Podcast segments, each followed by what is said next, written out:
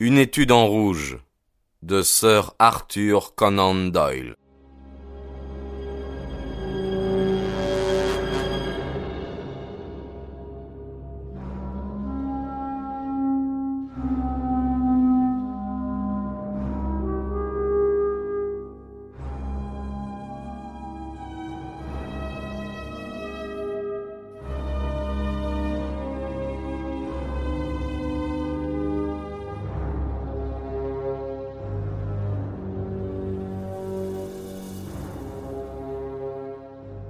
Chapitre 10 John Ferrière s'entretient avec le prophète. Trois semaines s'étaient écoulées depuis que Jefferson Hope et ses compagnons avaient quitté Salt Lake City. Le cœur de John Ferrière supportait mal la pensée que le jeune homme reviendrait, car il perdrait alors sa fille adoptive. Cependant, le visage radieux de Lucie lui fit accepter cette éventualité mieux que n'aurait pu le faire toute autre considération. Cet homme entêté s'était d'ailleurs promis de ne jamais marier sa fille à un mormon. Une seule union ne leur semblait pas un mariage, mais une honte et un déshonneur. Sur ce point, il était inébranlable, quelle que fût son opinion sur le reste de la doctrine mormone. Il ne s'en ouvrait à personne. À cette époque, il ne faisait pas bon émettre une idée non orthodoxe dans le pays des saints. À telle enseigne que même les plus saints osaient à peine chuchoter tout bas ce qu'ils pensaient sur la religion. Une parole tombée de leurs lèvres pouvait attirer sur eux un prompt châtiment si elle était interprétée à contresens. Les victimes de la persécution étaient, à leur tour, devenus des persécuteurs de la pire espèce. Ni l'Inquisition espagnole, ni la Wemgericht allemande, ni les sociétés secrètes d'Italie ne mirent en marche machine plus redoutable que celle qui assombrit jadis l'État de l'Utah. Ce qui rendait plus terrible cette organisation, c'était son invisibilité et le mystère qui l'entourait. Elle semblait omnisciente et omnipotente. Et cependant, on ne pouvait ni la voir, ni l'entendre. L'homme qui résistait à l'Église disparaissait sans laisser de traces. En vain, sa femme et ses enfants l'attendaient. Il ne revenait pas dire comment ses juges secrets l'avaient traité. Lâchait-on un mot, commettait-on une imprudence, on était anéanti. Et les colons ne connaissaient pas la nature de cette puissance terrible dont ils sentaient constamment la menace suspendue sur leur tête. Leur vie n'était que crainte et tremblement. Même isolés au fond du désert, il n'osait murmurer les doutes qui les accablaient. Au début, ce pouvoir ne s'exerça que sur les récalcitrants, qui, après avoir embrassé la foi des Mormons, tentèrent ensuite de la réformer ou de l'abandonner. Mais bientôt, il étendit le champ de son activité. La polygamie menaça de devenir lettre morte, on manquait de femmes.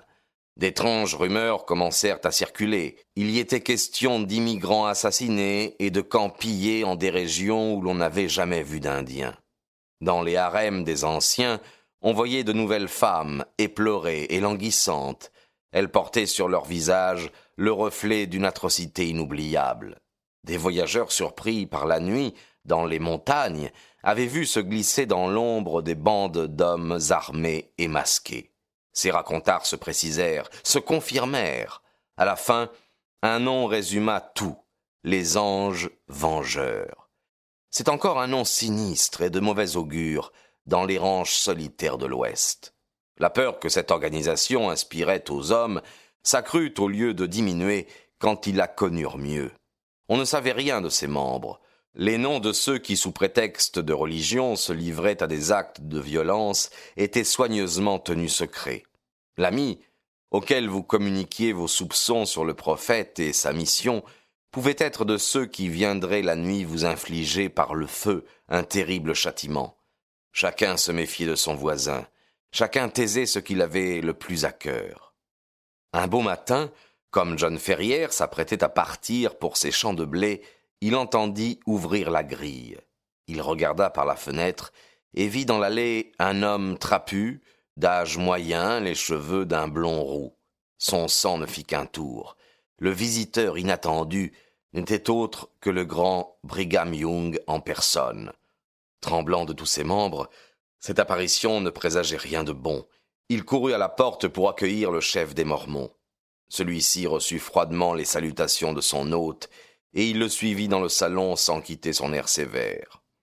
Frère Ferrière, dit-il en approchant une chaise et en le regardant en dessous, les adeptes de la vraie foi vous ont traité comme un frère.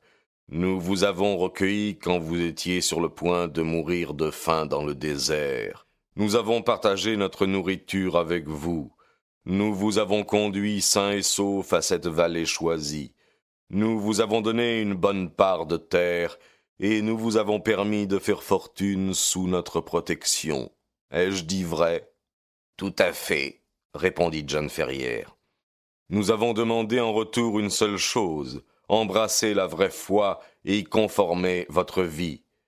Vous nous avez promis de le faire, mais si la rumeur publique ne m'abuse, vous avez manqué à votre parole.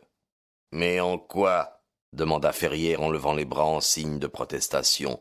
N'ai-je pas donné à la caisse commune? Est-ce que je n'ai pas insisté régulièrement aux offices? Est-ce que je n'ai pas... Où sont vos épouses? demanda Young en regardant autour de lui. Faites-les venir, que je les salue. Je ne me suis pas marié, je l'avoue, répondit Ferrière. Les femmes étaient rares, il y avait beaucoup de partis plus avantageux. Du reste, je n'étais pas seul, ma fille avait soin de moi. C'est de cette fille que je voudrais vous parler, dit le chef des Mormons. En grandissant, elle est devenue la fleur de l'Utah. Plusieurs de nos anciens la regardent d'un bon œil. John étouffa une plainte.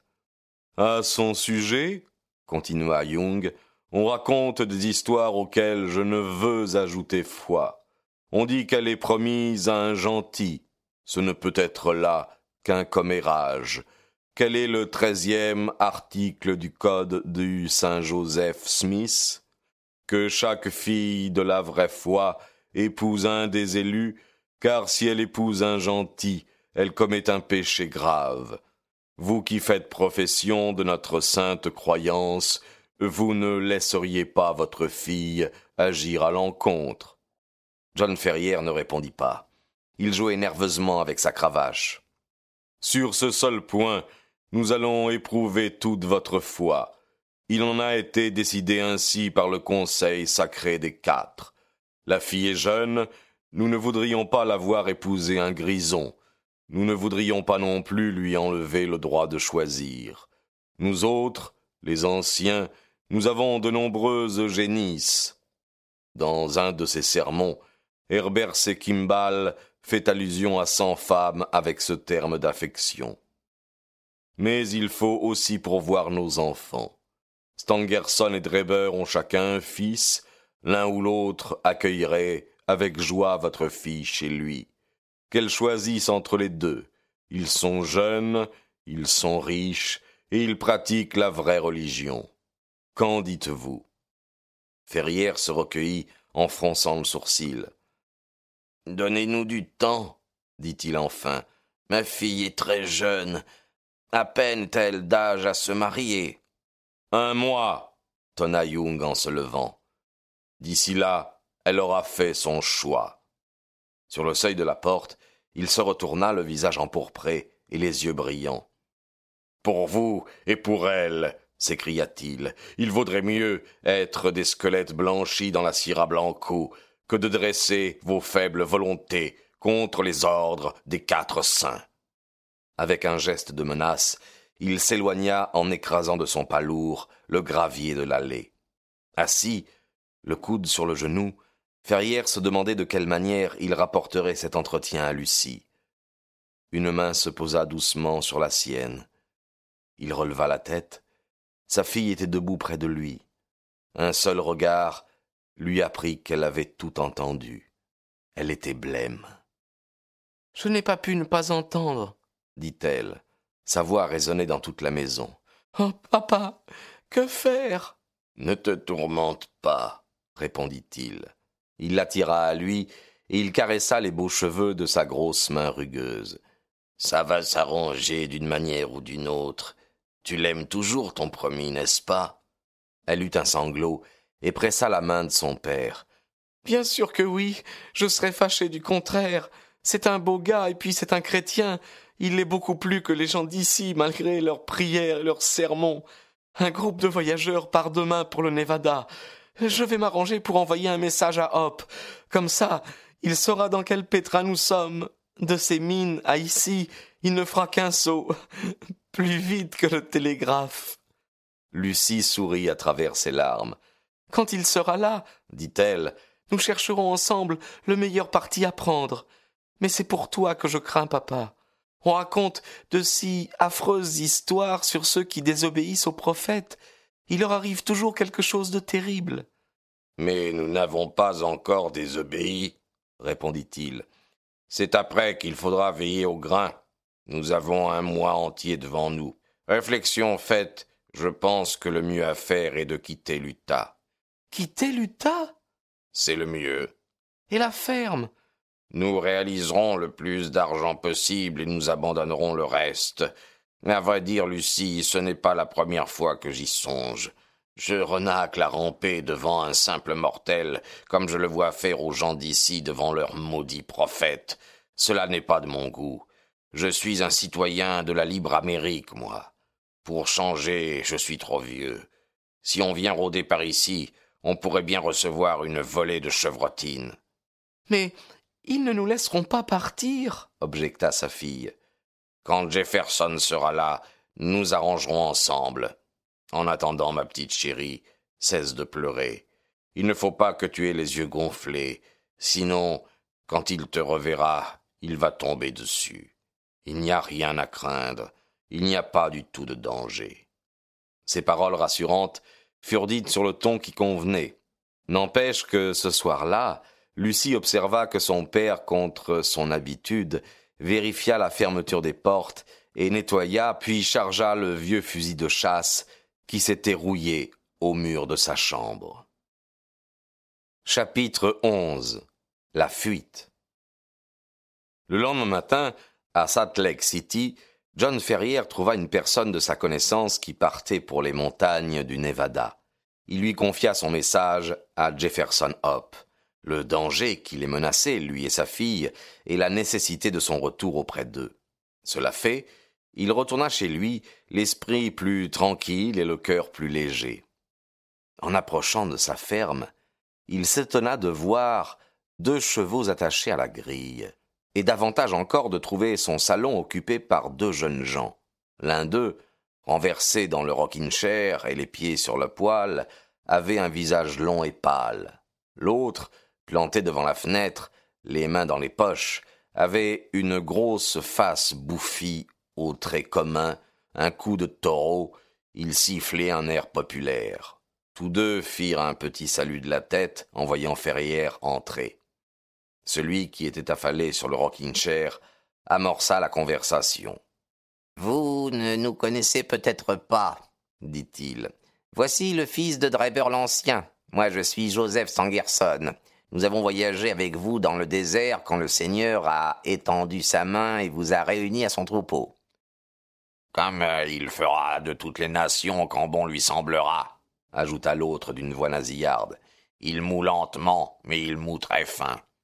John Ferrière salua froidement. Il avait deviné à qui il avait affaire.